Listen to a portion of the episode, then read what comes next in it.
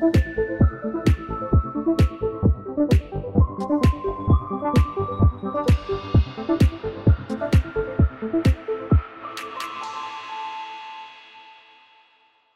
à toutes et à tous, bienvenue dans ce nouvel épisode de Cogitons Science, le podcast qui décrypte les enjeux des sciences.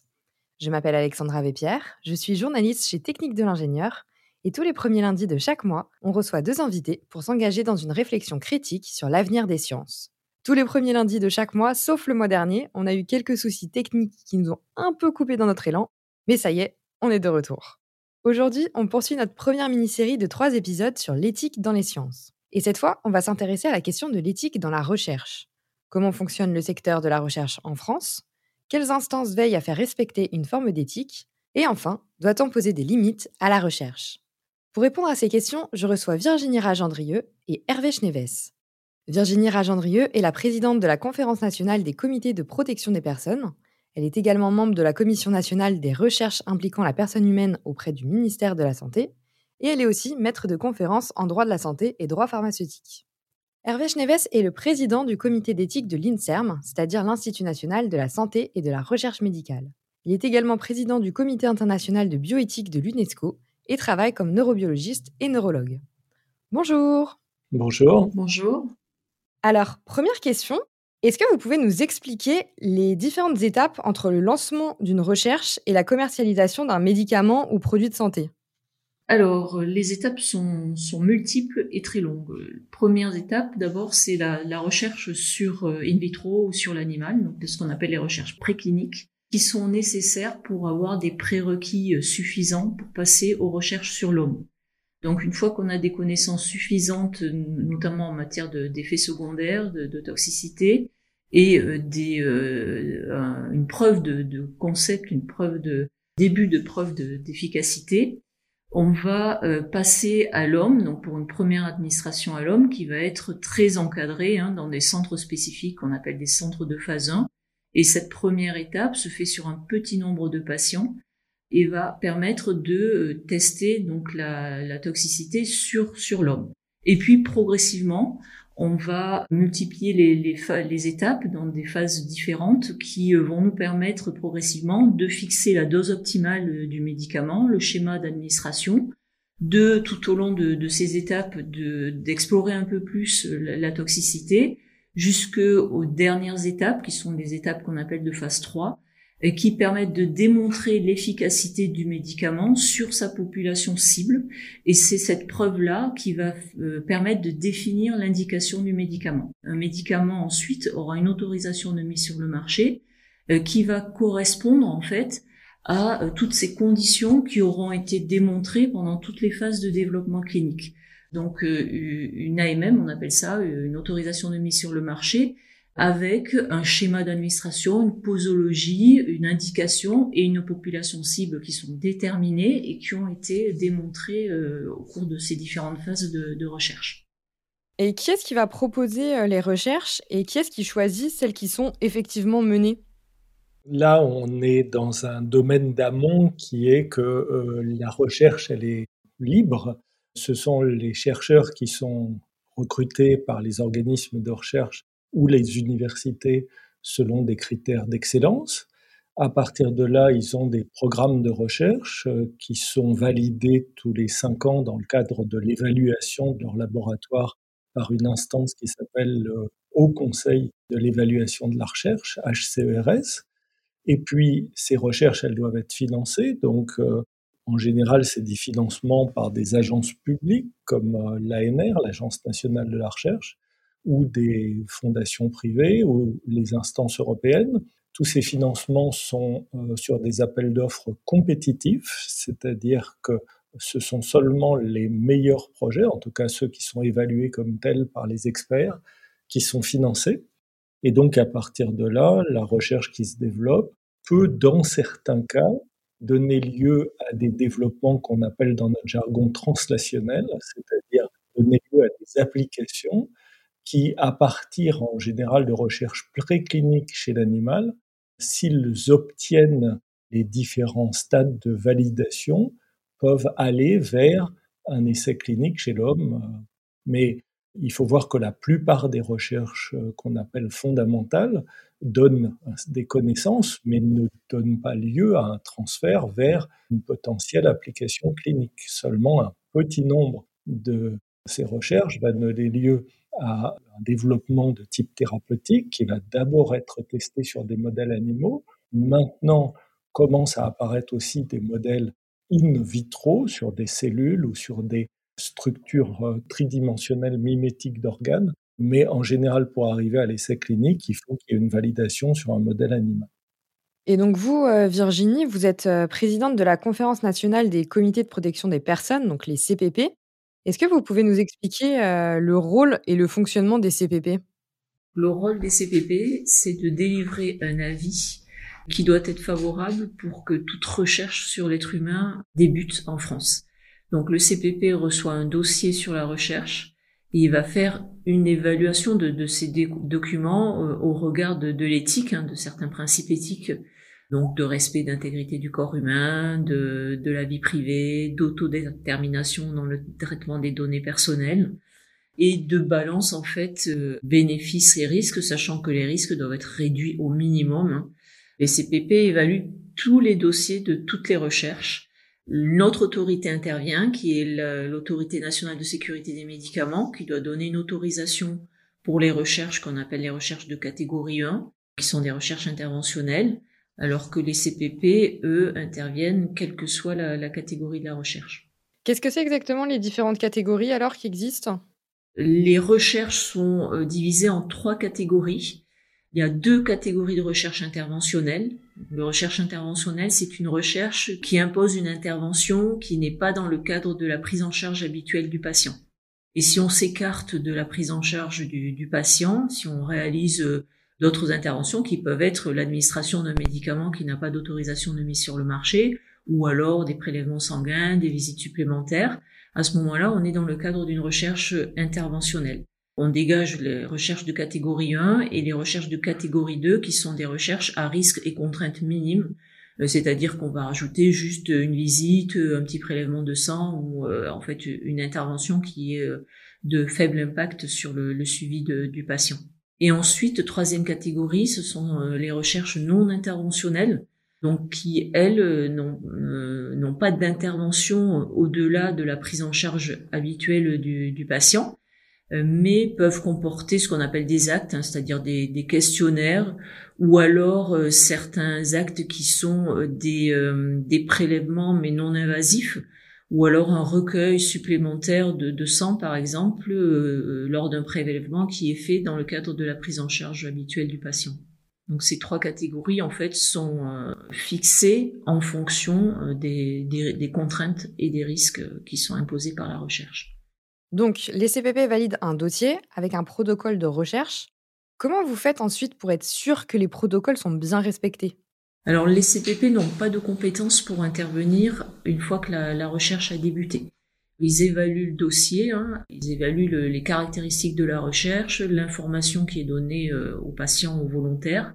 Mais une fois qu'ils ont donné leur feu vert, une fois que l'avis euh, du CPP est favorable, le promoteur va commencer sa recherche et les CPP n'ont aucune information et n'ont pas euh, une compétence pour aller voir sur site comment la, recherche se déroule. Cette compétence-là, elle est attribuée, elle est parmi les missions de l'Agence nationale de sécurité du médicament et des produits de santé, la NSM, qui a un département d'inspecteurs qui vont venir sur place vérifier que les recherches se déroulent conformément au protocole et conformément euh, à tous les principes qui sont édictés dans le Code de la santé publique. Et donc vous, euh, Hervé Schneves, vous êtes président du comité euh, éthique de l'INSERM. Comment il fonctionne ce comité et dans quel cas est-il saisi? On travaille beaucoup plus en amont de ces questions très pratiques euh, que Virginie a évoquées. Il travaille sur des questions éthiques de la pratique de la recherche, puisque c'est dans le contexte des recherches menées à l'INSERM que ce comité peut être saisi.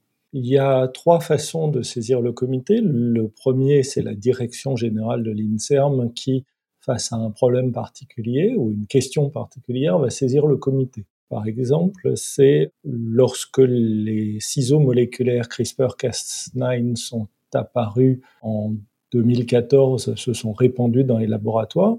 le questionnement de la direction de l'INSERM a été est-ce que ça pose des problèmes de sécurité, sécurité au travail, sécurité pour l'environnement, d'utiliser ces nouveaux outils de la génétique? Et le comité d'éthique s'est penché sur la question et a très rapidement élargi sa réflexion aux différents enjeux éthiques de l'utilisation de modifications ciblées du génome, que ce soit le génome humain ou le génome animal ou même le génome végétal, et le comité a été parmi les premiers, si ce n'est le premier, à publier un avis éthique dès 2015 sur ces questions d'édition du génome qui ont été couronnées en particulier par le prix Nobel de chimie l'an dernier donné à Emmanuel Charpentier et à Jennifer Doudna.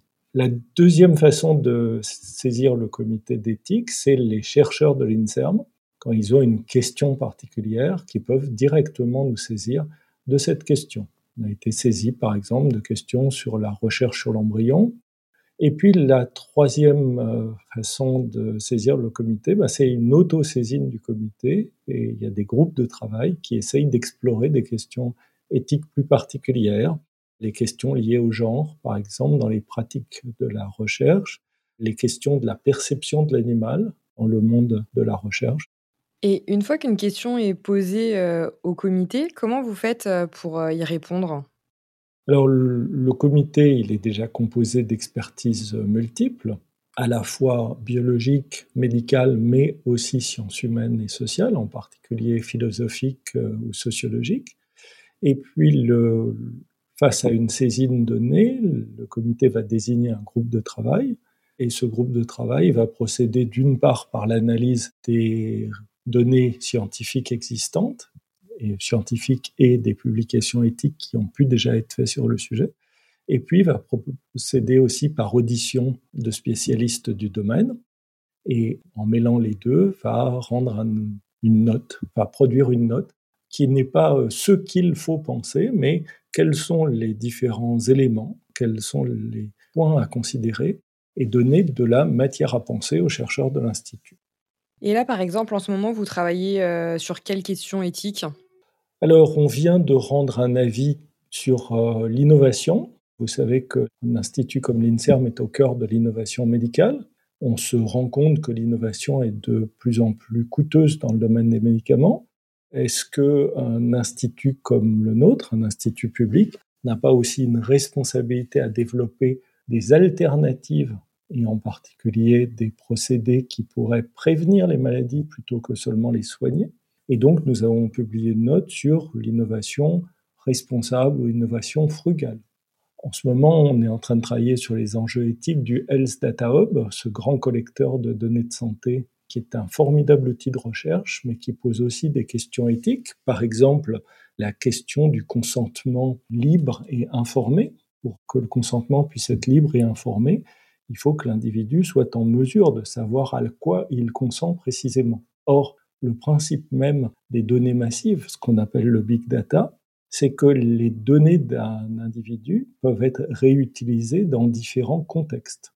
Voilà un des sujets sur lesquels on travaille en parallèle avec des questions du groupe embryon sur les marqueurs de la viabilité embryonnaire, le groupe genre s'intéresse à l'impact des modifications de l'environnement sur la santé des femmes et le groupe perception de l'animal continue à travailler sur l'articulation entre la règle des trois R qui veut une réduction de l'expérimentation animale et le besoin de données de plus en plus précises en amont du travail que les CPP euh, de Virginie évaluent.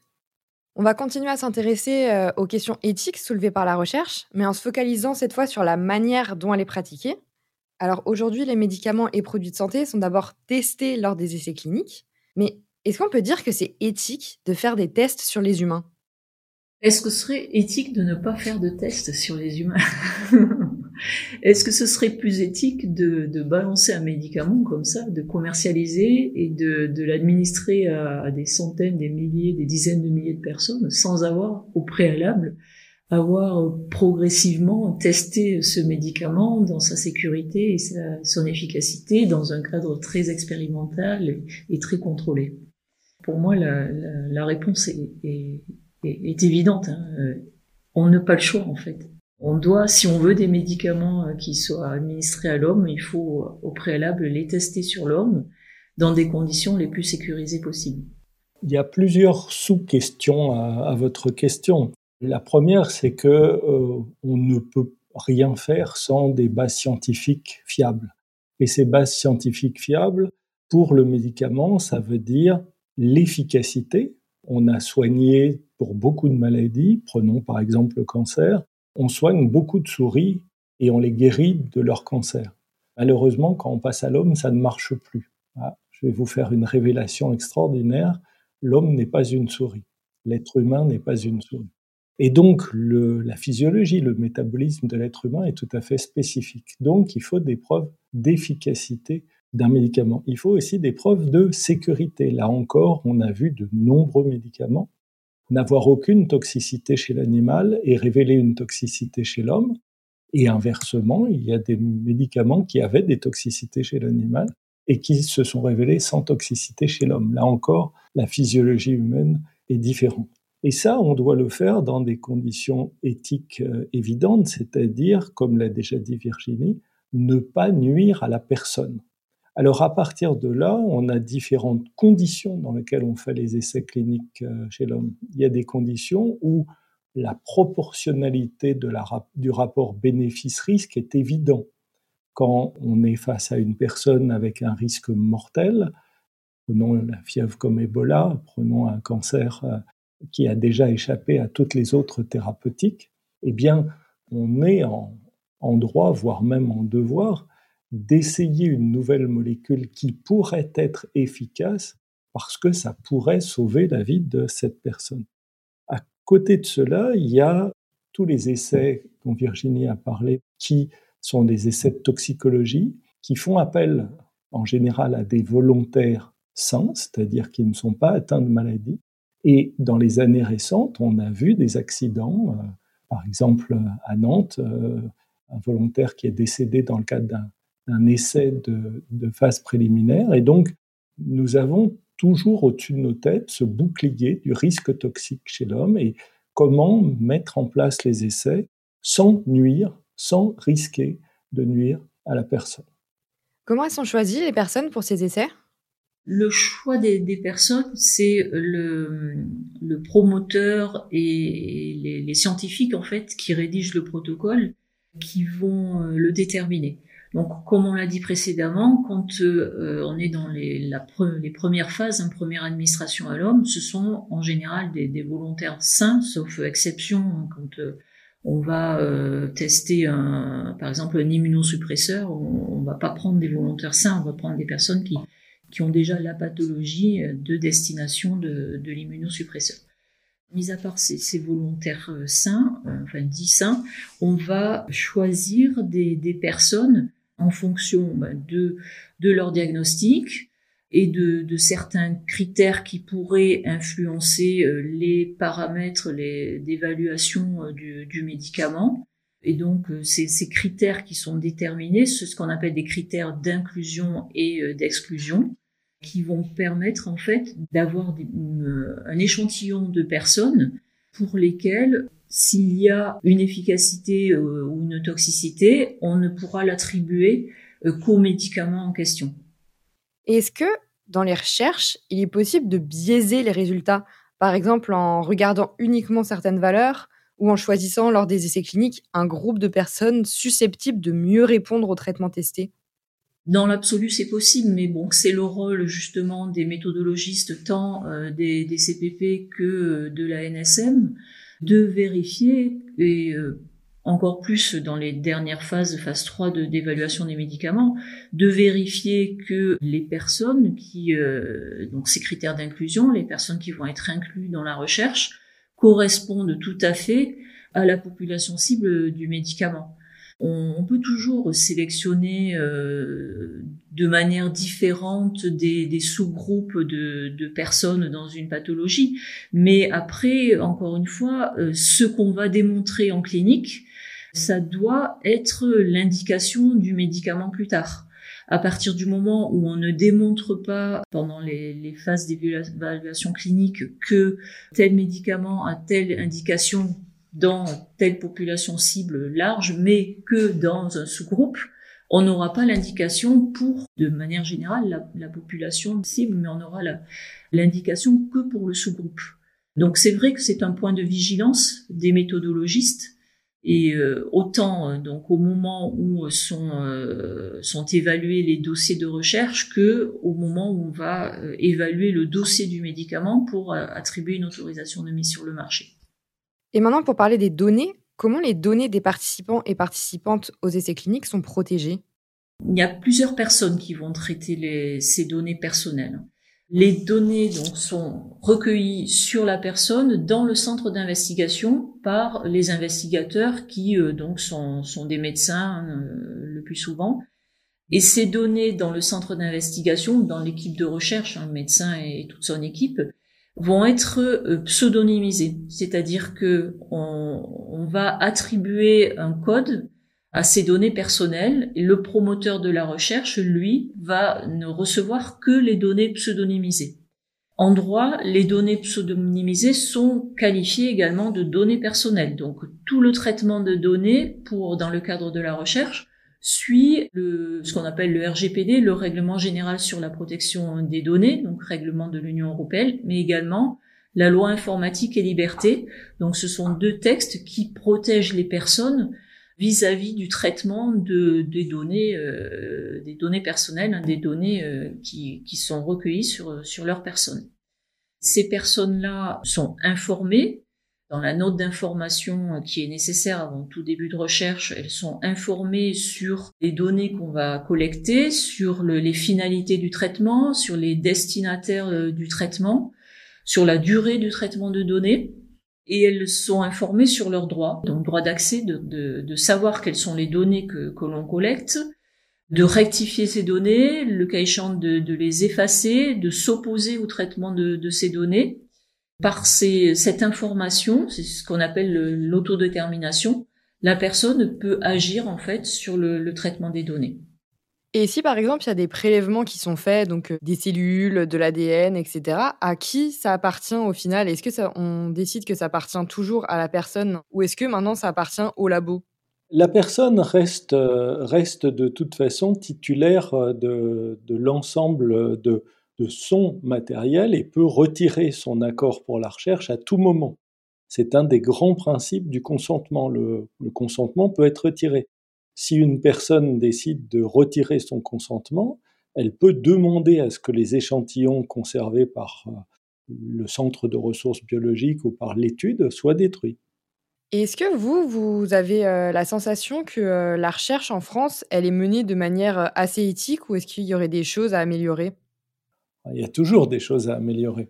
Mais il faut reconnaître que la France a été parmi les premiers pays à se doter d'un comité consultatif national éthique, d'une loi sur la protection des personnes. C'est la première loi Hurier-Seruscla qui a été votée en 1988 et qui n'a cessé d'évoluer depuis avec des pratiques qui se sont bien entendu euh, améliorées euh, au fur et à mesure où d'abord les essais se sont multipliés et ensuite euh, un certain nombre de problèmes et de retours d'expérience ont pu être faits.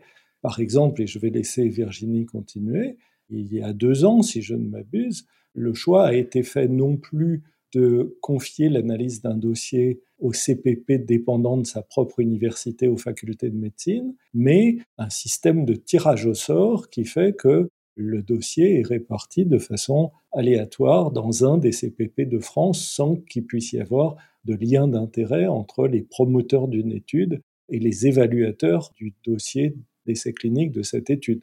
Oui, tout à fait. En fait, le tirage au sort, c'est quelque chose qui est très important pour, euh, pour les CPP, parce qu'il est vrai qu'initialement, au tout début, hein, les, les, comités d'éthique étaient euh, bon, sont toujours situés dans, dans des hôpitaux et surtout donc analyser les dossiers, souvent des recherches qui se réalisaient dans ce, cet hôpital-là. Du coup, ben forcément, les personnes se connaissaient et euh, c'était un petit peu embêtant pour les, les membres des CPP qui devaient eux-mêmes en fait se, se, récuser, si on peut dire, au moment de, des délibérations en cas de, de lien d'intérêt. Donc ça, ça pose des, des problèmes de, de, fonctionnement. et puis des, problèmes aussi de, de, relations, hein, de, conflits d'intérêts avec les, de liens d'intérêt avec les entre les les membres des CPP et les, les investigateurs. Aujourd'hui, le tirage au sort a supprimé tout ça, c'est-à-dire qu'il y a 39 CPP répartis dans toute la France à partir du moment où le promoteur dépose un dossier, on a un système d'information national, le promoteur dépose son dossier et le CPP est tiré au sort. Et ainsi, donc, ça peut être un, CPP de Toulouse ou de Marseille qui va évaluer euh, un dossier sur une recherche qui se déroule à Paris ou à Strasbourg. Euh, donc, on est beaucoup euh, moins impacté par ces liens d'intérêt. Et il y a toujours l'obligation, hein, donc les, membres des CPP doivent déclarer leur lien d'intérêt et doivent, si euh, s'ils sont dans une séance plénière dans laquelle on va évaluer un dossier pour lesquels ils pourraient avoir des liens, ils doivent sortir de, la pièce hein, et ne participent pas aux délibérations et donc au débat et, au vote. Sur toutes les différentes étapes avant la commercialisation d'un produit de santé ou d'un médicament, est-ce que tout est verrouillé pour euh, empêcher euh, euh, tout, conflit d'intérêts entre des laboratoires, des instituts de recherche, etc. Il faut distinguer deux choses. Le lien d'intérêt, et on a multiplié et on continue à le faire, les dispositifs de transparence pour identifier les liens d'intérêt, avec, comme l'a dit Virginie, un certain nombre de contraintes on a l'habitude de parler, de dire dans notre milieu qu'un expert sans lien d'intérêt est un expert sans intérêt. Tout simplement parce que on est dans des domaines extrêmement pointus, la recherche dans tel et tel domaine précis, euh, sur une maladie précise, et donc le nombre d'experts dans le domaine capables d'évaluer réellement la recherche, son, sa qualité, son impact potentiel est limité. Donc les liens d'intérêt, chacun de nous en a. Par contre, c'est les circonstances qui peuvent faire qu'un lien d'intérêt devient un conflit d'intérêt. Si l'expert, par exemple, a un intérêt financier dans la recherche, s'il appartient ou possède des, actions dans une entreprise de biotechnologie, par exemple, qui développerait la molécule. Et donc, tant au ministère de la Santé que maintenant dans les institutions de recherche, il y a un certain nombre de déclarations qui doivent être faites pour assurer la transparence des liens d'intérêt et permettre aux personnes, comme par exemple Virginie qui préside un comité, d'évaluer dans quel contexte un lien d'intérêt peut devenir un conflit d'intérêt. On va maintenant parler un peu d'actualité avec euh, le Covid. Est-ce que dans certaines situations euh, d'urgence comme celle-ci, où il faut trouver rapidement un vaccin ou un traitement, il est envisageable de sauter certaines étapes durant les recherches et les tests? Alors c'est quelque chose qui a été très débattu et très rapidement, nous avons dit qu'il n'était pas question d'altérer en quoi que ce soit la rigueur du processus d'évaluation d'une part de la qualité de la recherche, d'autre part de la pertinence de cette recherche pour le diagnostic ou la prise en charge thérapeutique du Covid. Une fois qu'on a dit cela, ce qui était possible de faire, c'est d'accélérer les processus.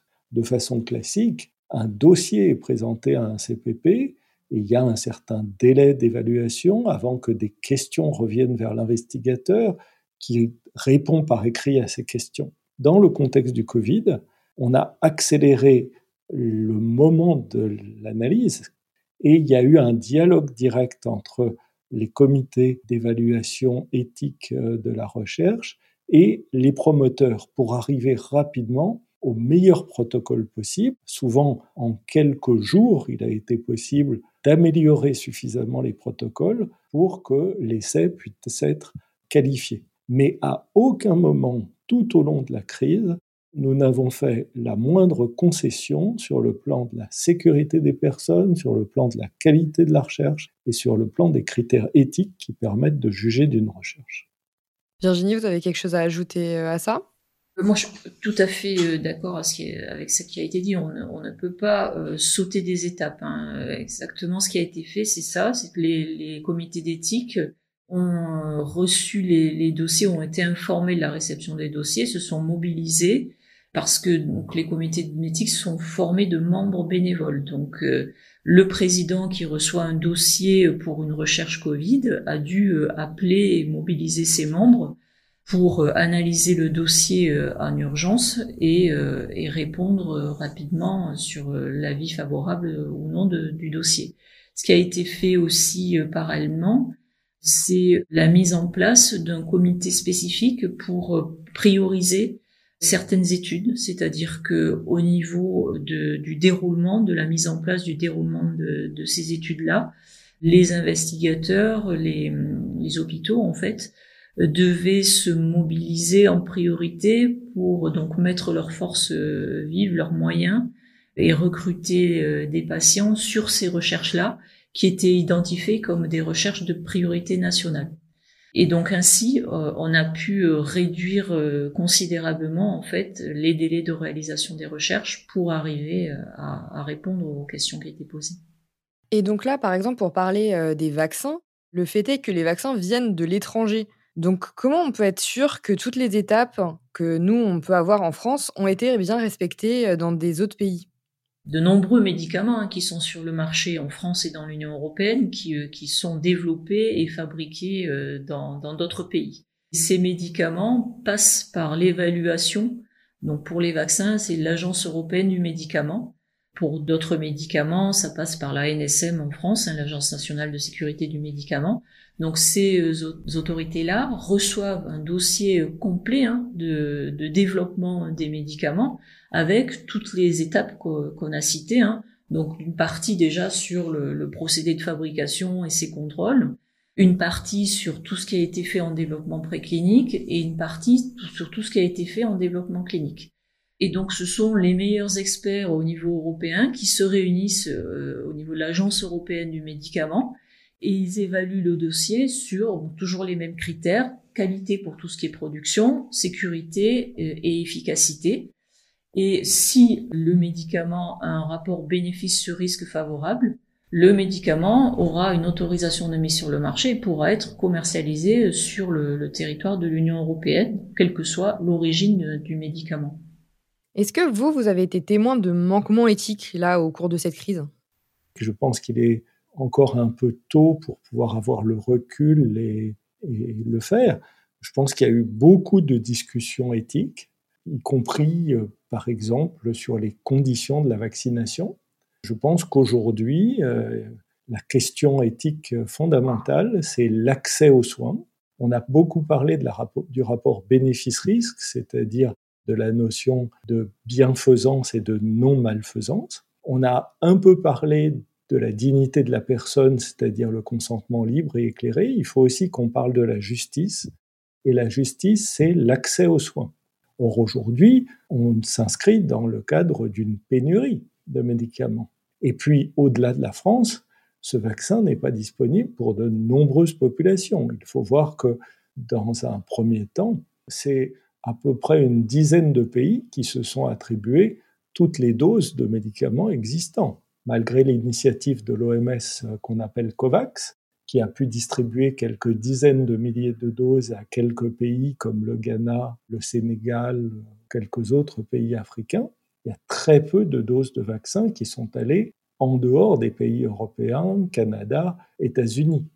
Et donc la question de l'accès au traitement pour tous les êtres humains se pose. Et ça, c'est, je dirais aujourd'hui, la question majeure, à tel point que le comité d'éthique de l'INSERM le comité d'éthique de l'UNESCO ont appelé à faire du vaccin anti-Covid un bien public mondial, c'est-à-dire qu'il puisse être produit en quantité suffisante et à des prix permettant l'accessibilité de tous à la vaccination. Pour euh, revenir donc sur euh, le sujet euh, initial de la recherche et de l'éthique dans la recherche, est-ce que vous pensez qu'il faut qu'on définisse des limites dans la recherche à ne pas dépasser des sujets sur lesquels il faudrait mieux éviter de chercher? S'interdire de chercher dans un domaine particulier, c'est faire l'a priori que les connaissances ne viendront pas de là. Et ça, l'expérience montre que c'est le meilleur moyen non seulement de brider le développement de la connaissance, mais de n'aboutir à aucune connaissance. Si je reprends ce que je vous disais au début sur l'édition du génome, les outils de modification ciblée du génome qui sont en ce moment déjà et vont de plus en plus être une révolution pour traiter des cancers, pour traiter des maladies rares. Eh bien, c'est en étudiant la manière dont les bactéries se défendent des virus que ces outils ont pu être découverts et développés. Si je vous avais dit est-ce que c'est intéressant et prioritaire de s'intéresser à la manière dont les bactéries se défendent des virus, probablement vous m'auriez dit qu'il y avait plus important et plus prioritaire à développer. Après, est-ce qu'il faut mettre des limites à la recherche? Mais il y en a, et il y en a beaucoup. Si je reste dans le domaine de la génétique, depuis que nous savons modifier ou intervenir sur le génome, il y a eu immédiatement prise de conscience des risques potentiels pour les individus, pour l'environnement, et il y a des règles de sécurité très précises. Dans les laboratoires, euh, il y a les qualifications L1, L2, L3, L4 en fonction des risques des matériaux biologiques que nous manipulons et des personnes habilitées ou non à les manipuler. Il y a tout un ensemble de règlements. Euh, il y a un code de la santé, mais il y a aussi un code de la recherche qui encadre les activités de recherche de façon très précise. Comment on fait de la recherche avec du matériel biologique, comment on fait de la recherche avec des animaux et dans quel cadre réglementaire? C'est possible ou non, et c'est extrêmement encadré avec des formations très pointues, très précises, très encadrées, des habilitations à faire telle recherche et à ne pas faire telle autre. Et puis évidemment, la recherche chez l'homme est probablement la plus encadrée, avec des autorisations ou des interdictions très précises données par des agences réglementaires. Par exemple, pour faire de la recherche sur l'embryon, il faut des autorisations extrêmement précises obtenues auprès de l'agence de la biomédecine et il est interdit de faire ces recherches si ces autorisations n'ont pas été obtenues. La France s'inscrit clairement dans la Convention d'Oviedo, par exemple, qui interdit de créer des embryons pour la recherche. La France a inscrit dans son Code civil, c'est l'article 16, l'interdiction d'une modification génétique qui pourrait être transmissible à la descendance. Ça correspond à la transposition en droit français de l'article 13 de la Convention européenne sur la biomédecine qu'on appelle la Convention d'Oviedo qui date elle de 97. Donc oui, il y a des conditions très précises, des conditions qui sont à la fois légales et ensuite des conditions qui sont déontologiques et qui encadrent l'activité de recherche. Est-ce qu'il peut y avoir un consensus international sur ces questions? Alors, partiellement, mais effectivement, c'est une discussion qui perdure à l'échelle internationale. La Convention d'Oviedo dont je viens de parler est le seul instrument contraignant à l'échelle internationale et seuls 29 pays ont signé et ratifié la Convention d'Oviedo. D'autres la respectent dans son esprit, même si c'est pas dans sa lettre. Par exemple, les Britanniques ne sont pas signataires d'Oviedo.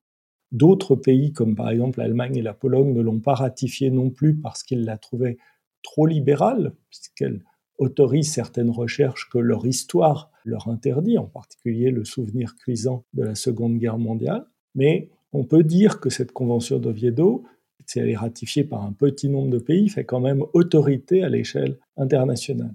De la même façon, les déclarations universelles adoptées par l'UNESCO, la Déclaration universelle sur le génome et les droits de l'homme, la Déclaration universelle sur la bioéthique et les droits de l'homme, sont des sources qui permettent d'inspirer les législations nationales.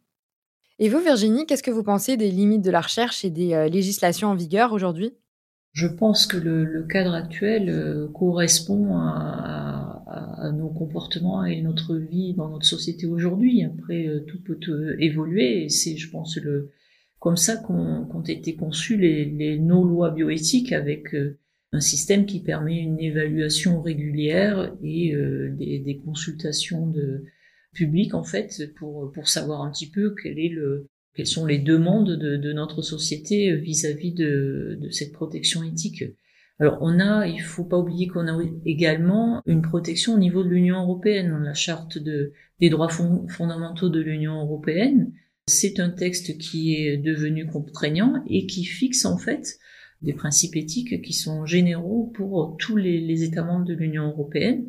Après, chaque État membre a ses propres lois bioéthiques, on appelle ça bioéthique en France, et donc encore une fois, elles évoluent hein, en fonction de, des évolutions de, notre société. Dernière question pour euh, aller plus loin dans le sujet, est-ce que vous avez des ressources à nous conseiller, donc des films, des livres, des podcasts euh? Tant et tant. Pas forcément un de Hein. non, mais il y a, y a, vraiment beaucoup de choses. Si on veut rester dans un domaine ludique, puisqu'on est en train d'enregistrer un podcast, et si vos auditeurs ont accès à Netflix, recommande la mini-série Unnatural Selection, qui est en quatre épisodes d'une excellente euh, discussion sur les enjeux scientifiques et éthiques de l'édition du génome. Ok, merci. Et vous, Virginie? Je pense, je ne sais pas pourquoi m'est venu là tout de suite à l'esprit euh, un ouvrage sur les nouvelles avancées euh, en matière d'éthique qui a été rédigé par le professeur Hirsch. Et en matière de recherche clinique, je, c'est vrai qu'il y a peu de, de publications. J'ai pas trop de conseils à vous donner là-dessus. Mais aux éditions RS, euh, le traité de bioéthique en quatre tomes d'Emmanuel, sous la direction d'Emmanuel Hirsch, est effectivement une référence que, que, les auditeurs pourront mettre à profit compte tenu de la qualité et de la diversité des experts euh, qui ont contribué.